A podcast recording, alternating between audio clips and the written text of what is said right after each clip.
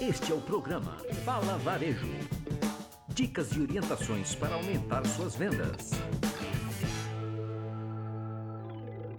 Olá, sejam muito bem-vindos ao Fala Varejo. Meu nome é Luiz Rocha, tenho 25 anos de varejo e toda terça-feira eu tenho um encontro marcado com você aqui nesse podcast.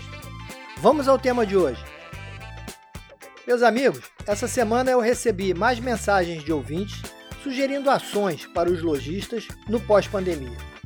Algumas dessas observações eu considero muito importantes de serem consideradas pelos lojistas, uma vez que isso é a voz do consumidor mostrando ao comerciante onde o seu atendimento pode ser melhorado.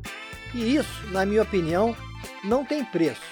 É a melhor informação que um varejista pode ter para ajustar o seu modelo de negócio ao interesse declarado do seu cliente.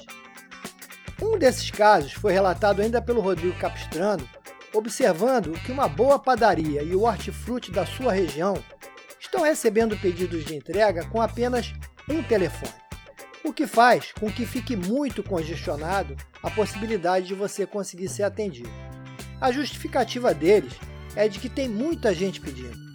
Sinceramente, eu acredito que isso poderia ser muito mais bem resolvido. Colocar uns dois ou três números de telefone para receber os pedidos, poder rever o, o, o estoque e melhorar a logística de entrega, acho que certamente demonstraria muito mais respeito pelo consumidor e aumentaria o seu faturamento. Portanto, para mim, fica difícil acreditar nesse tipo de justificativa, sem imaginar que o cliente está claramente sendo colocado em segundo plano por estes varejistas. Numa decisão, na minha opinião, pelo menos muito duvidosa. Em contrapartida, um armarinho da região também do Rodrigo adotou o WhatsApp corporativo com a oferta e fotos dos produtos. Ele recebe os pedidos, responde ao longo do dia e no final desse mesmo dia ou na manhã seguinte, pega o carro e faz as suas entregas na vizinhança, atendendo de uma forma muito satisfatória a toda a sua clientela criando um ambiente de fidelização muito favorável e que vai fazer uma grande diferença daqui para frente no varejo.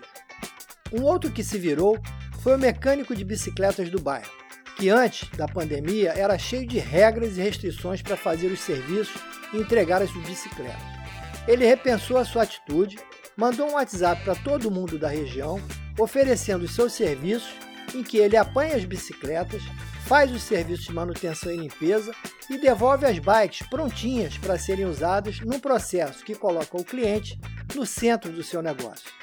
Resultado: oficina cheia e trabalho garantido por várias semanas. Nada de levar as bicicletas e ficar lá esperando o serviço ficar pronto. Esse também deve ser o novo normal para muitas atividades. O mecânico das bikes mostrou que está atento, repensou a sua estratégia e largou na frente. Parabéns, uma bela decisão. Outra atitude que vai ser muito importante é oferecer pagamento de forma digital, sem contato nem mesmo com a maquininha de cartão. Ou seja, menos manipulação de objetos que são de uso claramente comum e de alto risco de contaminação.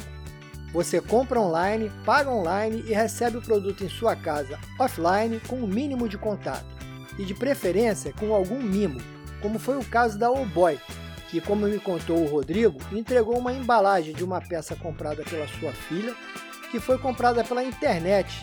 Dentro dessa embalagem veio uma máscara de proteção facial muito fashion e um cartão muito simpático dizendo: tudo isso vai passar em breve estaremos juntos. Muito bom receber algo assim nesse momento e, novamente, uma demonstração clara de que o cliente é a figura mais importante de todo o processo. Ações que podem e devem ser seguidas por todos os varejistas. Afinal, nesse nosso novo momento, as ações que deem ao cliente a certeza de que ele está sendo cuidado de forma verdadeira vão fazer muita diferença em todo o processo de fidelização com a sua marca. São valores antigos do varejo, mas que de alguma forma perderam muita relevância de uns tempos para cá e que agora, talvez por força das circunstâncias, terão que voltar ao patamar do qual nunca deveriam ter saído. Afinal, meu amigo, sem cliente não tem negócio. Vamos combinar: calça é calça em qualquer lugar, sapato é sapato em qualquer lugar. O que vai fazer a diferença nesse nosso varejo é o que você vai ter para oferecer para o seu cliente que justifique que ele escolha a sua loja para gastar o dinheiro dele e não a do seu concorrente. Qual é o seu diferencial? Qual a sua história? O que você tem para contar? O que, que você vai entregar para o seu cliente que vai além do produto? Pense nisso, pode ser um bom exercício. Se quiser, me manda suas sugestões de boas práticas para o nosso varejo, que podemos trocar ideias e ajudar a muitas pessoas nesse momento de transição. Já o Francisco Paulo, que é de shopping, me mandou uma mensagem falando sobre a sua preocupação com as novas normas impostas para a abertura das lojas em shopping, que podem comprometer as vendas e comprometer a retomada, como é o caso da restrição na experimentação de roupas e calçados e a não autorização, pelo menos imediata, da abertura das salas de cinema. Mas isso é assunto para o próximo episódio. Bem, eu vou ficando por aqui, tomando todos os cuidados e ainda em isolamento.